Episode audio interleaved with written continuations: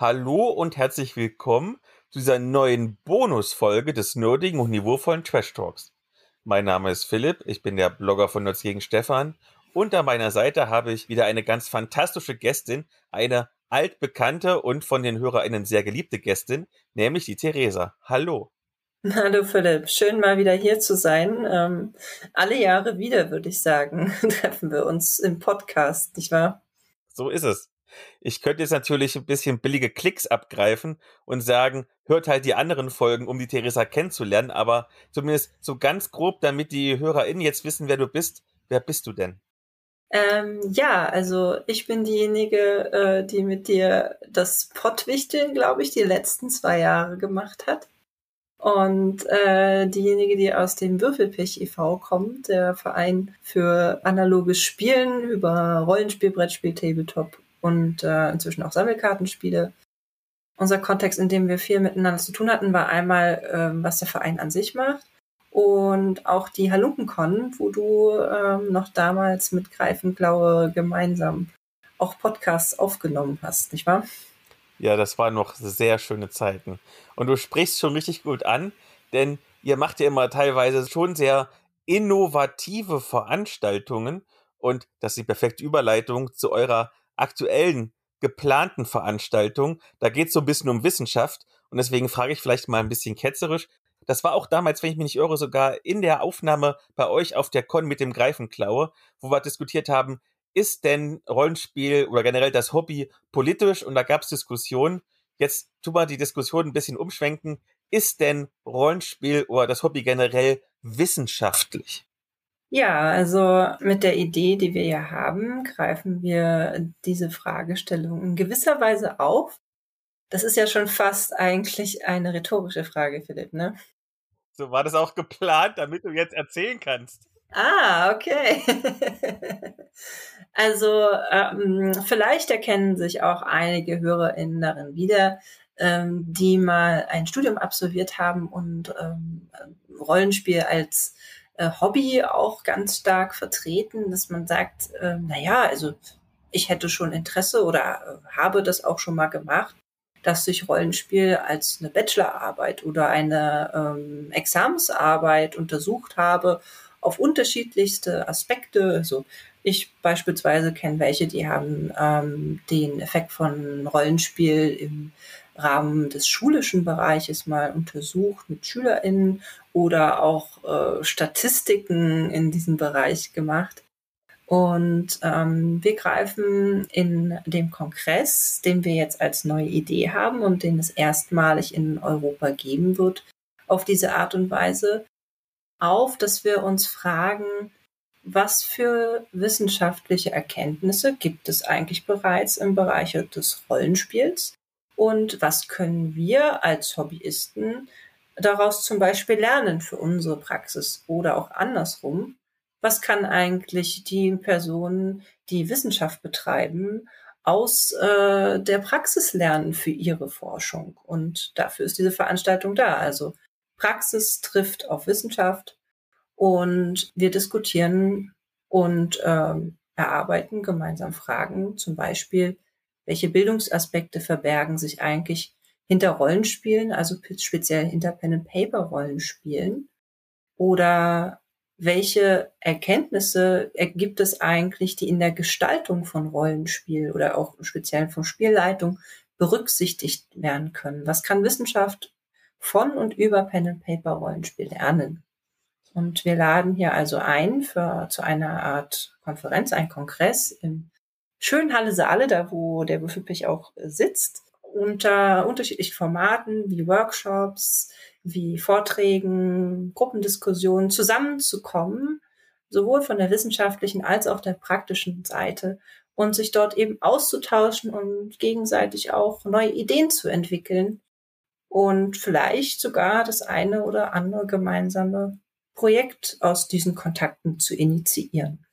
Jetzt hast du am Anfang ja schon mal so angeteasert, dass es Menschen gibt, die zum Beispiel Rollenspiel als Bachelorarbeit thematisiert haben. Also das Ganze habe ich schon sehr in einem akademischen Kontext jetzt wahrgenommen. Was bringt das denn jetzt zum Beispiel Rollenspielenden, die nicht unbedingt AkademikerInnen sind? ich als Akademiker sage ja immer, man kann viel äh, lernen aus Erkenntnissen der Wissenschaft für sein eigenes Rollenspiel. Also klassisches Beispiel ist, wenn man ähm, über Spielertypen redet, als äh, die man in Spielleit als Spielleiter begegnet. Das hast du sicherlich auch schon mal diskutiert, Philipp, nicht wahr? Ähm, und dass es da natürlich auch in Forschungen gibt, ähm, die man als Spielleiter selbst berücksichtigen kann oder auch ähm, Erkenntnisse in Richtung Gruppendynamiken oder Erkenntnisse in Richtung, wie baue ich eigentlich eine Welt? Und ähm, da wird auch hin, dahingehend ähm, um einiges geforscht und das, was dort an Erkenntnissen ist, kann man natürlich genauso auch für sich verwenden, wenn man selber Spiel leitet. Oder man hat eine bestimmte ähm, Erfahrung, eine bestimmte Arbeit, ähm, klassisch zum Beispiel jemand, der äh, als Lehrer oder Lehrerin aktiv ist und äh, überlegt, ja, ich würde ja Rollenspiel auch gern mal über mein Hobby hinaus in die Schule bringen. Wie mache ich das? Was, was gibt es da für Erfahrungen von anderen? Also jetzt nicht nur wissenschaftlich, sondern eben auch tatsächlich die Praktiker, die da ähm, in diesem Kongress teilnehmen. Wie kann ich das selber initiieren und da aus diesem Netzwerk oder diesem Treffen, was in dem Kongress stattfindet, auch eine Stärke zu ziehen und zu sagen, da sind Leute, die haben das schon gemacht, die können mir auch persönlich helfen. Und ähm, deswegen sollte ich da oder könnte ich da auch mit partizipieren. Also so zusammengefasst, entweder um persönlich eben sich weiterzuentwickeln in seinem eigenen Rollenspielen, Spielleiten oder eben eben auch zu sagen, ich bringe das mal in die Breite, in die Welt und stelle auch mein Hobby anderen zur Verfügung in Form von Ideen und Projekten, die ich habe. Der Kongress soll ja, wenn ich das richtig gesehen habe, über drei Tage gehen, nämlich vom 20. bis zum 22.10. diesen Jahres. Und du hast ja schon darüber gesprochen am Anfang, dass verschiedene Sachen geplant sind, wie Diskussionen und Workshops und so weiter. Ich habe hier das Call for Abstracts auf und sehe, es soll verschiedene Konferenztracks geben oder auch Themenschwerpunkte. Magst du darüber vielleicht nochmal kurz was sagen? Ja, genau. Also wir haben uns bei den Tracks, so haben wir das also genannt. Das sind also Themengebiete, die wir hier eröffnen. Gedanken darum gemacht, dass sowohl die wissenschaftliche als auch die Praktikerseite eben hier bestens ähm, zusammenkommen kann. Und deswegen ähm, gibt es halt vier verschiedene Themenbereiche. Das erste ist eben, es geht um Forschung zum Thema Pen and Paper, Rollenspiel. Also was gibt es eigentlich so aktuelles an Forschung? Welche Ergebnisse wurden aus unterschiedlichen Disziplinen gewonnen, also beispielsweise aus der Pädagogik, aus Theaterwissenschaften, aus äh, Game Design Sicht, ähm, dass man das unter dieser Thematik vorstellen kann. Das zweite ist, hier geht es ähm, um so praktische Beispiele, also zum Beispiel, wenn ähm, Menschen schon mal selbst ähm, Welten gebaut haben, Rollenspielsysteme designt haben, ähm, dass man unter diesen Themen ähm, entsprechend auch seine, also einen Beitrag, einen Programmpunkt mitbringen kann. Ähm, wir haben beispielsweise jemanden, der ist Felix Mertikat, der ist ähm, von Raccoon Games und der wird einen Beitrag dazu bringen, How to Fuck Up World and äh, Systemdesign für Rollenspiele. Also eher so, wie man Sachen nicht macht. Solche Arten zum Beispiel.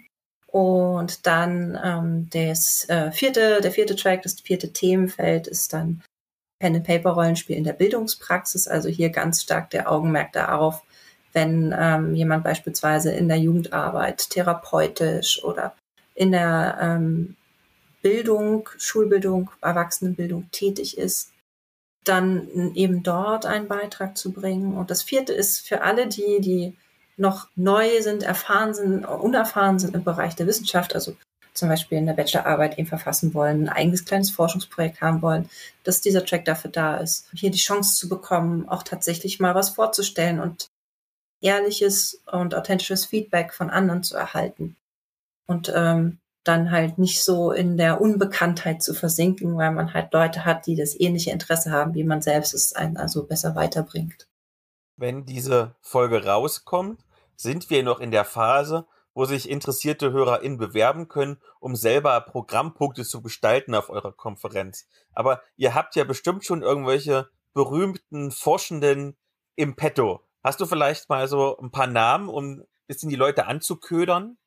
Also wir haben, wie ich schon gesagt habe, Felix Matticat an Bord. Der ist halt der Designer und mit einer der Geschäftsführer von King Raccoon Games.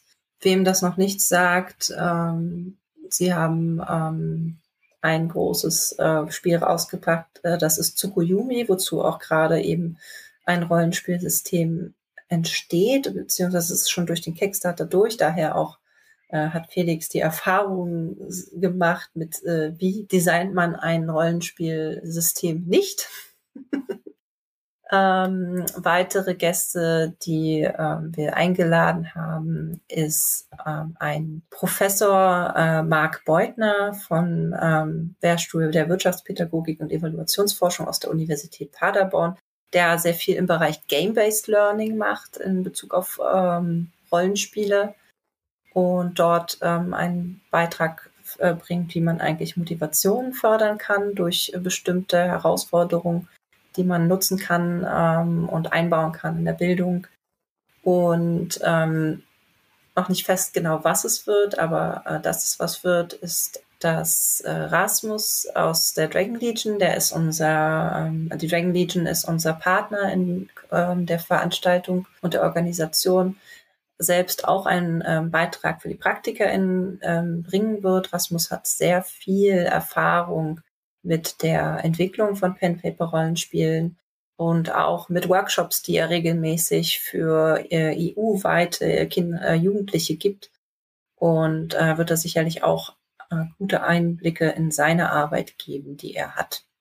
Des Weiteren haben wir auch noch ähm, Wissenschaftlerinnen parat, die ähm, vom letzten Jahr, als wir damit begonnen hatten, bereits Zusagen gegeben hatten dafür. Und da ist aber noch nicht ganz fest, wer von denen dieses Jahr kommen wird. Deswegen will ich da noch nicht so viel reingeben, aber es äh, sind dort Themen vertreten, die vor allem so sich auch um das äh, Worldbuilding drehen von ähm, Rollenspielwelten und ähm, auch Monster Design beispielsweise. Das waren Themen, die äh, letztes Jahr auch schon diskutiert wurden bei uns. Wie läuft denn dann der Kongress ab? Also ich habe ja hier diesen, diesen Call for Abstracts und da sehe ich unter anderem, es soll ein Barcamp geben und das ist ja mehr so spontanes Zusammenkommen. Für einen Kongress stelle ich mir aber eigentlich eher feste Slots und sowas vor. Gibt es da vielleicht, dass es ein Tag durchgeplant ist und ein Tag ist freies Spielen und freies Diskutieren oder habt ihr da verschiedene Konzepte, verschiedene Räume? Ja, also wir ähm, haben als Räume die Frankischen Stiftungen äh, angemietet. Wer das nicht kennt, äh, davon gehe ich jetzt mal aus, das ist sozusagen eines der ältesten äh, pädagogischen Einrichtungen in Deutschland. Ähm, und dort in den mit Uni zu Universität gehörenden Räumen werden wir halt diese Konferenz abhalten für bis zu 200 Personen. Und angedacht ist, dass es wie ein Blocksystem funktionieren wird, das sich gestaltet eben aus den unterschiedlichen Themen, ähm, die wir vorschlagen und wozu Beiträge eingereicht werden und dann unterschiedlichen Formaten. Und wie genau das noch aussehen wird, hängt so ein bisschen davon ab, was genau eingereicht wird, also ob die, das Verhältnis von Vorträgen und Workshops und Diskussionen ausgeglichen ist, ähm, ob wir dadurch einen größeren Anteil an Vorträgen oder Workshops haben. Aber prinzipiell wird es also Blöcke geben, in denen man an Workshops teilnehmen kann, die entweder eine Dauer von zwei oder vier Stunden haben, dass man an Vorträgen teilnimmt in einem Block. Und ähm, dieses Barcamp, von dem du gesprochen hast, ist die Idee, dass das eben einen größeren Block in der Konferenz einnehmen wird wo sich dann alle ähm, KonferenzteilnehmerInnen eben entsprechend äh, verteilen beziehungsweise ihre Themen einbringen können, sodass das so ein zentraler Programmpunkt ist, um den sich dann aber auch dann andere Bausteine gruppieren werden. Wir haben jetzt noch, wie gesagt, kein ähm, festes Programm, dann ist das, das und das, sondern das ist jetzt gerade noch eben fließend, je nachdem, was reinkommen wird. Und jetzt hast du mich natürlich schwer begeistert von dem Konzept und ich möchte vielleicht mitmachen. Gibt es denn, das ist immerhin erst in viereinhalb Monaten, gibt es denn schon sowas wie einen Zeitplan? Zum Beispiel, bis wann muss ich mich mit meinem Konzept für einen Vortrag bewerben? Bis wann kriege ich Feedback? Wann ist die Eröffnung der Anmeldeliste und all sowas? Also wir haben einen ähm, groben Zeitplan. Ähm, derzeit ist es halt offen, ähm, solche Programmpunkte einzureichen. Ähm, wie gesagt, einen, einen der vier Tracks und ähm, in einem Format, äh, Workshop, Vortrag, ähm, Science Slam oder eben auch als Nachwuchs. Und ähm, wir werden die Frist wahrscheinlich auf Mitte Juli setzen. Also aktuell haben wir sie auf den ersten gesetzt, das ist ein bisschen kurzfristig, deswegen auf Mitte Juli, dass man äh, noch Beiträge einreichen kann. Dazu gibt es eine äh, Webseite, die jetzt diese Woche online geht, wo man eben ein Formular ausfüllen kann, um seine Punkte einzureichen. Dann äh, werden wir Ende Juli ähm, alle Einreichungen oder eine Person benachrichtigen, die eingereicht haben und ähm, entsprechend auch dann spätestens im August Rückmeldung geben, ob das ähm, der Beitrag angenommen wurde, so dass man sich dann entsprechend eben drauf äh, vorbereiten kann.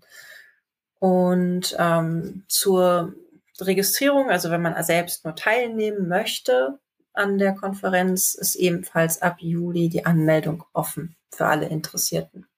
Das klingt wirklich interessant. Wie immer gibt es alle Informationen, alle Links und so weiter in den Show Notes. Und ich danke dir natürlich ganz herzlich, dass du ein bisschen Zeit hattest, um uns das Konzept mal vorzustellen und überlasse dir natürlich noch die letzten Worte.